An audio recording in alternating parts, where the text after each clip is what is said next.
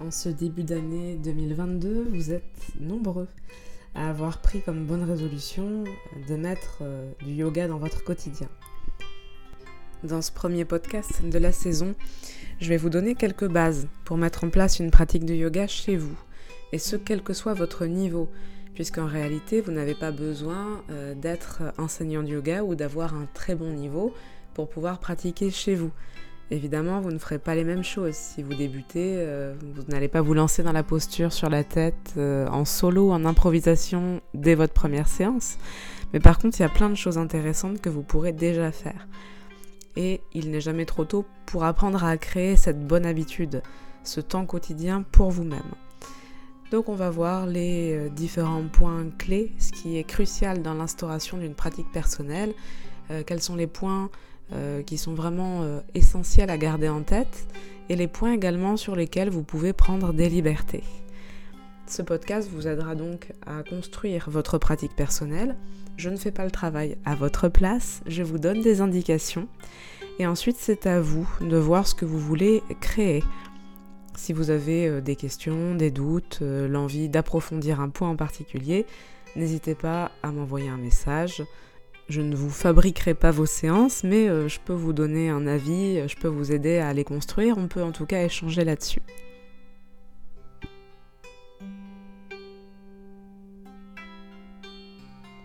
Dans un premier temps, ce qui me semble crucial, si vous décidez de vous lancer dans une pratique quotidienne, c'est de savoir pourquoi vous le faites.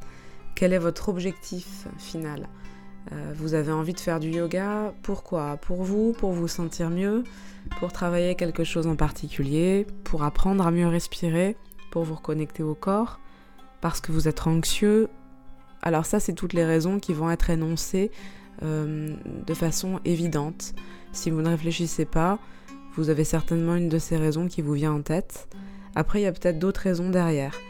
Euh, moi, je vous invite vraiment à prendre le temps, même 5 minutes, hein, ça suffit, pour creuser quel est votre objectif final. Vous avez euh, l'objectif, on va dire, de façade, ce qui est avouable au reste du monde. Je fais du yoga pour, euh, je sais pas, pour être en bonne santé, pour atteindre l'illumination. Ça, ça va dépendre un petit peu de vos aspirations personnelles. et ensuite, il y a toutes les raisons cachées.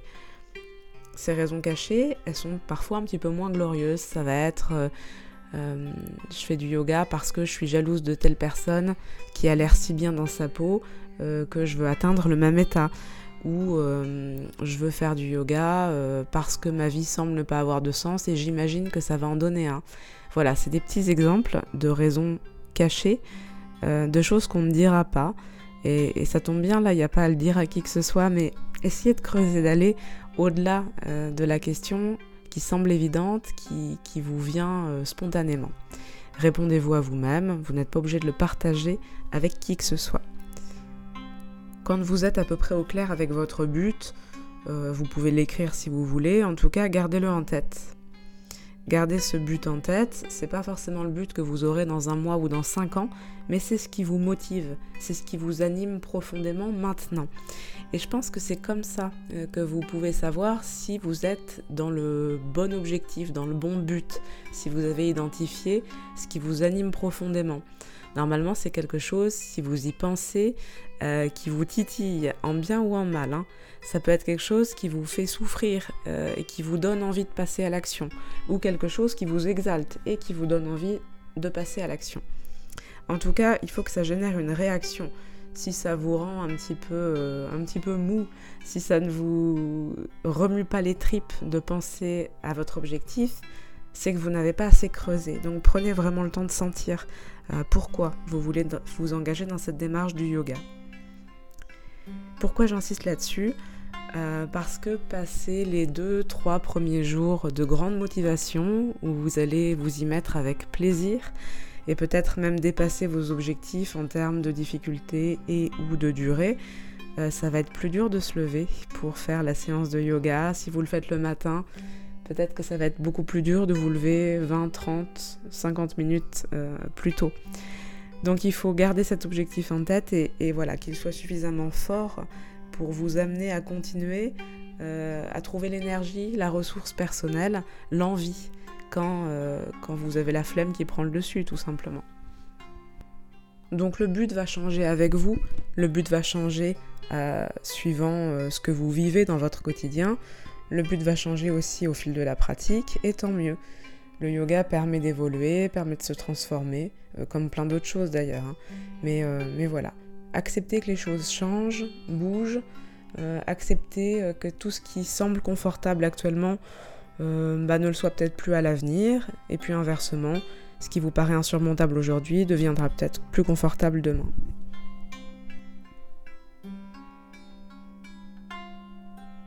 Le problème du temps revient régulièrement lorsque l'on parle des séances personnelles. Euh, par temps, j'entends plusieurs choses. Le moment de la journée auquel pratiquer, euh, la durée de la séance et la fréquence à laquelle il faudrait la faire.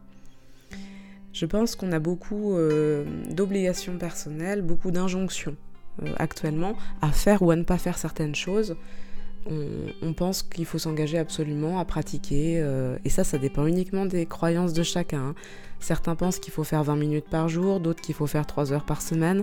Voilà, on a tous notre idée, notre croyance de ce qu'il faut faire. Si vous essayez de vous imposer à vous-même ce que vous pensez avec votre mental être bon, ça ne fonctionnera pas. Il faut, aller chercher euh, ce qui est réellement bon pour vous et pas ce que vous pensez être bon. Donc dans ce cas, il va falloir écouter un petit peu le corps, les besoins euh, personnels, les besoins émotionnels. Il y a des moments de la journée où faire une séance de yoga, peut être ressenti comme une vraie violence. Il y a des moments, vous avez besoin d'un temps euh, pour vous, sans faire quoi que ce soit, sans vous imposer quoi que ce soit, et vous forcer à faire une séance à ce moment-là, c'est pas forcément la meilleure idée. Donc avant de répondre à toutes ces questions, euh, sur le temps, sur la durée, sur le moment, essayez de voir ce qui vous convient. Si vous avez euh, spontanément plus envie de pratiquer le matin, le soir, en milieu de journée, essayez de trouver le moment idéal pour vous. Euh, le moment auquel vous avez vraiment une, envie profonde de vous y mettre, de prendre un quart d'heure, 20 minutes, juste pour vous. Et puis, il faut, il faut essayer avant de s'engager. Euh, donc vous pouvez essayer, essayer, faites une séance le matin, une autre à votre pause déjeuner, bon, avant manger, hein, et puis faites-en une le soir. Et voyez ce qui vous convient. Il faut essayer plein de choses pour ensuite pouvoir définir avec certitude ce qui vous convient le mieux. Sur la durée, il n'y a pas vraiment de règles. Alors bien sûr, une séance d'une heure, c'est plus profitable, souvent, pas toujours, mais souvent qu'une séance de 10 minutes. Si vous avez le temps de vous y plonger, c'est bien. Après, tout le monde n'a pas une heure par jour à consacrer, et, euh, c'est pas grave, vous pouvez prendre un quart d'heure euh, tous les jours, et puis une fois par semaine, vous réservez un créneau euh, un petit peu plus large. Là encore, c'est à vous de définir ce qui vous convient. Si vous perdez complètement votre concentration au bout d'un quart d'heure, Faites un quart d'heure ou 20 minutes, mais n'allez pas directement essayer de faire une heure. Il faut partir d'où vous en êtes, avec vos possibilités, vos capacités, vos aspirations et vos goûts personnels. Et à partir de là, vous allez construire et la pratique va évoluer. Mais partez de ce qui est présent dans l'instant, de la manière dont vous êtes, de vos besoins, de vos ressentis. Ensuite, euh, si vous avez une heure, vous allez pouvoir faire plusieurs pratiques. Et si vous n'avez que 10 minutes, peut-être que vous n'en ferez qu'une. Je pense que c'est plus profitable de faire une pratique euh, un petit peu longue, peut-être de faire une méditation sur un quart d'heure, plutôt que d'essayer dans ce quart d'heure de caser 5 ou 6 pratiques différentes. Le fait de vouloir mettre beaucoup de pratiques dans une durée très courte, ça va renforcer ce sentiment d'urgence qu'on a déjà beaucoup dans le quotidien. Et ça, c'est pas utile. On l'a déjà dans tout ce qu'on fait, dans le travail, dans la vie personnelle, dans les loisirs, au niveau familial, et avec tout ce qu'on s'impose à soi-même. Là, essayez de faire quelque chose d'un petit peu différent. Prenez le temps. C'est pas une course. On n'essaie pas de caser 10 pratiques en une séance. On peut n'en faire qu'une. Et souvent, la séance qui sera vraiment ressourçante, profitable, euh, ça sera celle où vous aurez fait très peu de choses finalement. Ensuite, au niveau de la fréquence. Bon, je vous parlais tout à l'heure de pratiques euh, quotidiennes. Quand je dis quotidienne, ça peut être tous les deux jours. Euh, je m'exprime mal. C'est pas quotidienne en réalité que je voulais dire. C'est à une fréquence régulière. Si pour vous c'est tous les deux jours, c'est très bien. Si c'est tous les trois jours, c'est très bien. Je pense que si vous espacez davantage, au-delà de trois jours, euh, c'est quelque chose qui va être difficile à tenir sur la durée. Bon, pratique quotidienne, c'est pas mal. Ça permet d'avoir un rendez-vous fixe. Euh, on se laisse pas tellement le choix en se disant tous les jours euh, à telle heure ou vers telle heure, je vais faire telle ou telle chose. Ça devient plus facilement une habitude que si c'est quelque chose que vous faites occasionnellement, tous les 3-4 jours ou quand vous y pensez.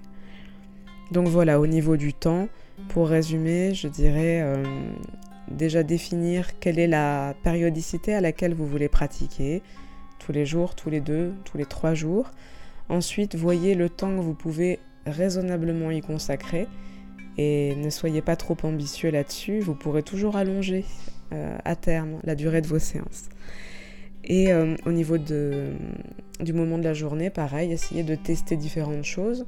Une fois que vous avez trouvé le moment qui vous va bien, si vous pouvez, si votre emploi du temps vous le permet, essayez de vous y tenir, de faire toujours à peu près euh, au même moment.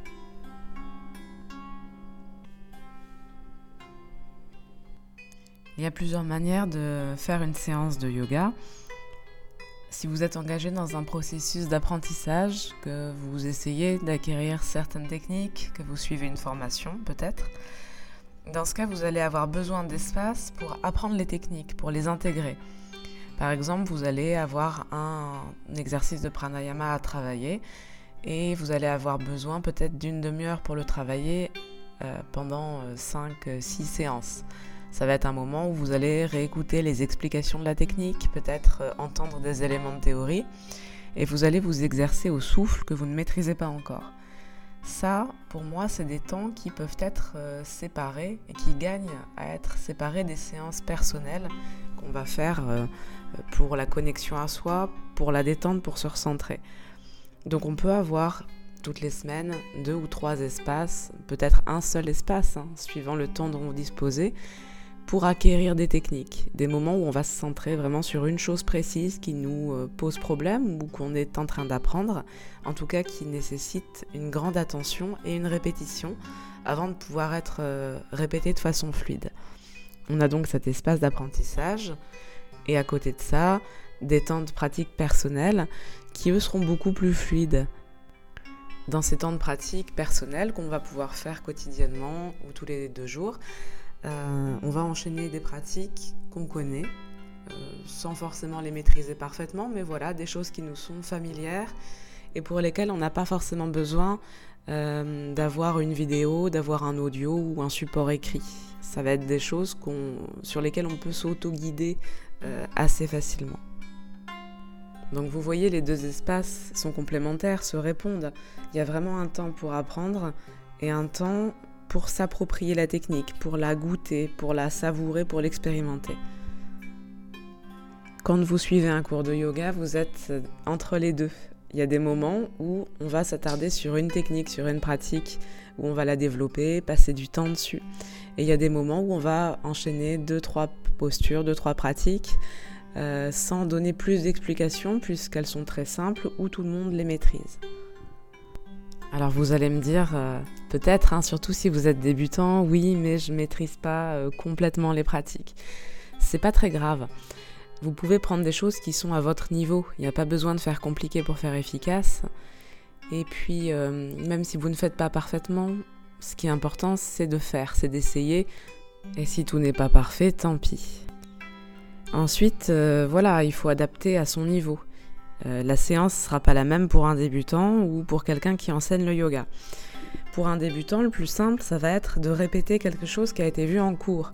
Oui, parce que si vous débutez, c'est pas mal de suivre des cours, que ce soit euh, dans une salle de yoga ou, par internet. Maintenant, c'est tellement facile de suivre des séances, soit en Zoom, soit sur YouTube ou n'importe où en réalité.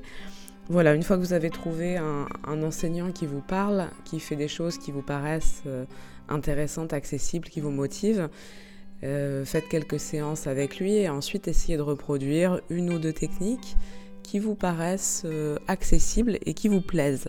C'est important surtout au début de choisir ce qui nous plaît, de faire ce qui nous plaît en priorité pour que ça reste un plaisir la pratique. Donc ça sera peut-être avec un support dans un premier temps, peut-être que vous pourrez noter les grands points des pratiques ou peut-être que vous pourrez suivre une vidéo, mais voilà, essayez rapidement quand même d'aller vers l'autonomie et de vous souvenir de deux ou trois postures simples. Ensuite, si vous avez un niveau intermédiaire, c'est-à-dire que vous avez euh, acquis une petite forme d'autonomie, vous connaissez les principaux pranayama, vous avez quelques postures en tête que vous pouvez reproduire chez vous, même si c'est pas euh, tout parfait, tout bien en place. Si vous avez la posture, un souffle, s'il n'y a pas de mantra, pas de visualisation, euh, voilà, c'est pas très grave. Et eh bien dans ce cas, essayez de commencer à vous créer des séances structurées. Structuré, ça ne veut pas dire complexe, hein. ça peut être euh, choisir trois techniques euh, qui vous plaisent évidemment et essayer de les mettre dans un ordre qui vous paraît cohérent. Ça peut être donc ces séances qui, vont être préparées à l'avance et que vous pouvez ensuite répéter sur quelques jours.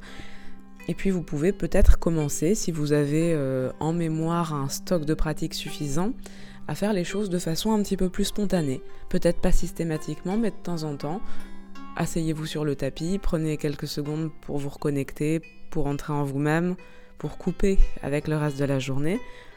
Et ensuite, laissez venir les pratiques. Faites euh, ce qui vous vient spontanément. Et là encore, tant pis si c'est euh, si imparfait. Ensuite, si vous avez euh, un très bon niveau en yoga, enfin très bon niveau, ça ne veut pas dire grand-chose en réalité.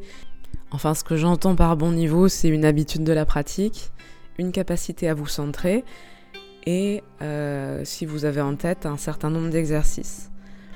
Dans ce cas, ça va être euh, les mêmes conseils. Vous pouvez alterner des séances qui vont être programmées pour répondre à un objectif. Là, plus vous avez de connaissances théoriques, plus c'est facile. Si vous manquez d'énergie, faites des pratiques qui en redonnent, faites des pratiques de feu. Si vous avez besoin de vous calmer, alternez des postures apaisantes, respiration apaisante, concentration ou yoga nidra. Voilà, vous avez beaucoup plus d'éléments pour structurer et euh, essayez de prendre aussi des moments où vous allez faire des pratiques de façon plus spontanée, où vous allez laisser les choses venir à vous.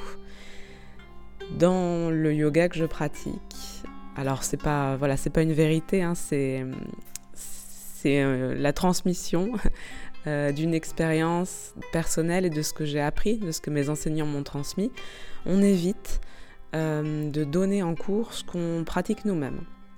C'est-à-dire que si par exemple moi j'ai envie de travailler spécifiquement sur la posture de l'arc pendant un mois, euh, je ne vais pas enseigner l'arc pendant un mois. Et une fois que j'ai fini de travailler dessus, je vais pouvoir de nouveau l'enseigner.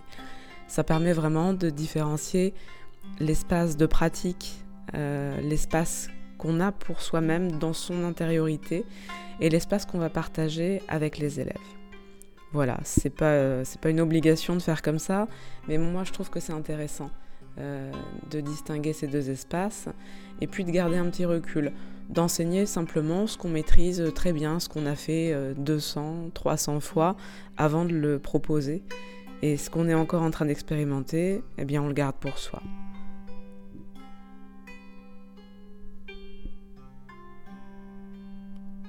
Une autre question qui revient fréquemment, c'est comment structurer une séance de yoga? Alors là, il y a autant de réponses que d'écoles et puis ensuite autant de réponses que d'enseignants. Donc je vous donne deux façons de faire, il y en a dix mille. Hein. La première, c'est pour les personnes qui ont une bonne connaissance du yoga. On va regarder quel centre d'énergie, quel chakra euh, va être activé par une posture. Donc si on travaille euh, des postures sur la base ou la dara, euh, on va les mettre en début de séance. Et puis toutes les pratiques qui travailleront sur ajna, on les placera en fin de séance. Donc on va commencer par des choses souvent qui ancrent, qui travaillent la stabilité, l'ancrage. Et puis on va terminer par des pratiques posture sur la tête et concentration, voire certains pranayama comme Kapalabhati. Ça, donc vous n'avez pas vraiment besoin de moi hein, si vous connaissez euh, les, euh, centres d'énergie qui sont activés par les différentes postures. Euh, ben on va aller dans la progression du bas vers le haut. Ensuite, si vous n'avez pas cette connaissance ou pas l'envie de faire de cette manière, il y a quelque chose qui fonctionne très bien, je trouve, c'est d'aller du mouvement vers l'immobilité. Souvent, quand on va démarrer notre séance de yoga, il y a deux travers, soit on va être très agité. Et dans ce cas-là, il faudra disperser cette agitation avant de pouvoir se concentrer. Et si c'est en fin de journée, souvent on va être fatigué. Dans ce cas, il va falloir retrouver un certain niveau d'énergie pour ensuite pouvoir se concentrer. Donc on va commencer par des postures qui, euh, qui amènent du mouvement, quelque chose de dynamique, comme des salutations au soleil par exemple. Et puis on va aller vers des postures de plus en plus immobiles, un temps de pranayama et ensuite un espace de concentration. Ça, c'est si vous adoptez euh, une structure de cours euh, complète avec des postures, exercices de souffle et euh, de concentration. Et bien sûr, vous pouvez faire uniquement des postures. Dans ce cas, on commencera peut-être par des choses un peu dynamiques et on terminera par des postures plus faciles qui peuvent être tenues 10-15 minutes.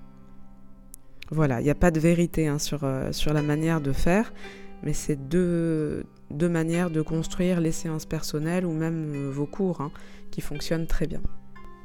Ça, c'est vraiment pour le cœur de votre séance. Ensuite, comment commencer, comment terminer une séance de yoga? C'est important le début et la fin, l'introduction et la conclusion. Et c'est quelque chose qui est pris en charge par l'enseignant quand vous suivez un cours. Il va falloir trouver comment faire lorsque vous êtes seul chez vous. Bon, pour certains, vous allez vous asseoir et tout de suite partir dans la séance et deux secondes après avoir terminé, vous allez repartir dans votre vie quotidienne. C'est pas mal de créer des petits moments de transition. Quand vous, quand vous commencez, vous pouvez vous asseoir et prendre une minute pour vous connecter aux trois espaces qu'on travaille dans la pratique du yoga. Prenez quelques secondes pour vous centrer sur le corps, pour sentir intensément le corps, les sensations, les réactions. Ensuite, on peut prendre un temps pour se connecter à quelque chose d'un petit peu plus intérieur, de plus subtil, l'émotion et le souffle.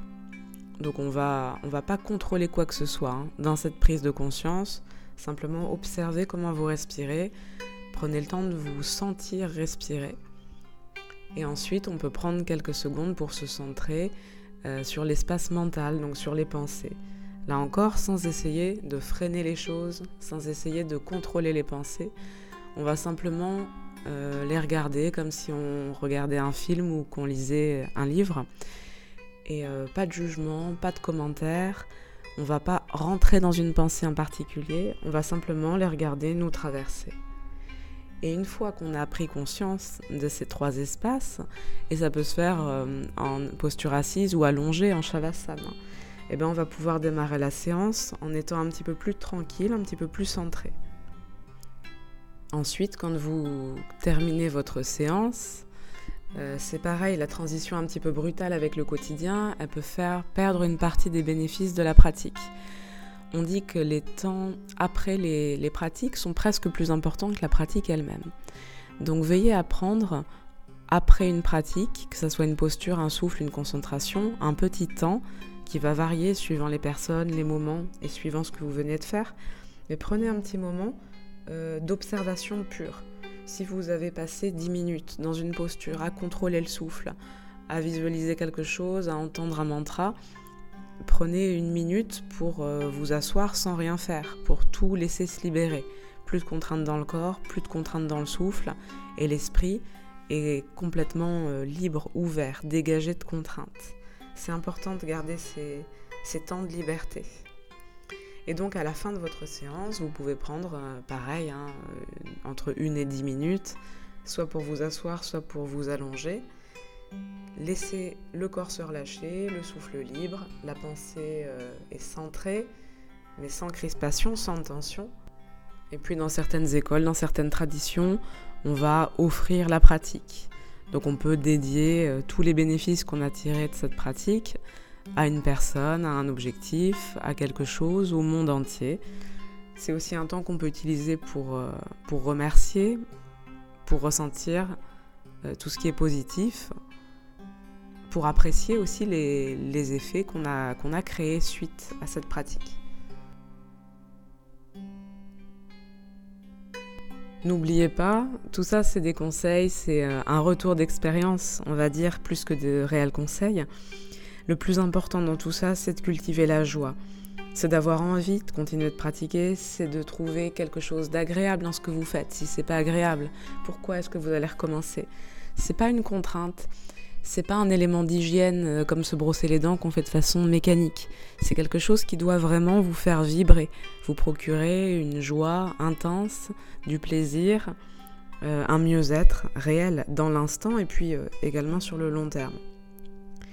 On a vu que c'était important d'être régulier et d'avoir des objectifs modestes en termes de durée, mais si de temps en temps euh, vous avez un, petit moment qui se libère dans votre journée, vous pouvez le saisir pour faire une posture, un souffle, une concentration. N'hésitez pas à saisir toutes les petites opportunités dans le quotidien pour continuer à pratiquer, même si ce n'est pas une séance complète. Ensuite, essayez de revenir souvent à votre but, ce dont on parlait au départ. Euh, souvenez-vous, votre objectif, rectifiez-le si besoin, mais c'est important de se reconnecter à la finalité, à ce qu'on recherche, à ce qui nous motive, ce qui nous anime. Pour entretenir cette motivation, moi je trouve que c'est bien de se nourrir de théories, d'inspiration. Ça peut être des textes, des podcasts, des vidéos, des enseignements, ce que vous voulez. Mais euh, c'est pas mal de prendre, euh, même une fois par semaine, hein, un petit temps pour euh, réactiver cette motivation, pour aller un petit peu plus loin dans la compréhension. Un cours, c'est très très bien. Hein. suivre un cours de yoga, que ce soit en présentiel ou en Zoom, c'est pas mal. Voyez vraiment le yoga comme un temps de connexion à vous-même et pas comme un truc de plus à faire. Des trucs à faire, on en a plein, et là, c'est un espace qui est au-delà de ça. Hein. Sentez que c'est vraiment un temps privilégié que vous prenez pour vous. Et puis en ce moment, c'est la mode des bonnes résolutions, c'est de saison. Si le yoga rentre dans vos bonnes résolutions, si vous avez décidé de pratiquer plus régulièrement ou plus longtemps ou différemment, eh bien c'est bien, il hein. n'y a, pas de... a pas de mauvaise façon de commencer, de s'y mettre. Euh, de s'engager dans la pratique, dans la démarche. Mais donnez-vous une, une période d'essai, une durée sur laquelle vous engagez. Se dire, ah, je vais pratiquer pour le reste de ma vie le yoga 3 heures tous les matins. Ça, c'est peu réaliste. Enfin, je ne suis pas dans vos vies et dans vos emplois du temps, mais pour le commun des mortels, c'est un petit peu compliqué. Vous pouvez vous dire, plutôt, ça me paraît, euh, ça me paraît mieux, euh, je vais pratiquer pendant les 10 ou les 15 prochains jours telle durée. Et à l'issue de cette période, donc 10 ou 15 jours, je reverrai mon objectif, je l'ajusterai à ma réalité quotidienne. Voilà pour ces quelques conseils sur la pratique du yoga au quotidien en autonomie. J'espère qu'ils vous ont été utiles. Si vous avez des remarques ou des questions, vous pouvez me contacter via le site darmalion.com et je vous souhaite une bonne pratique.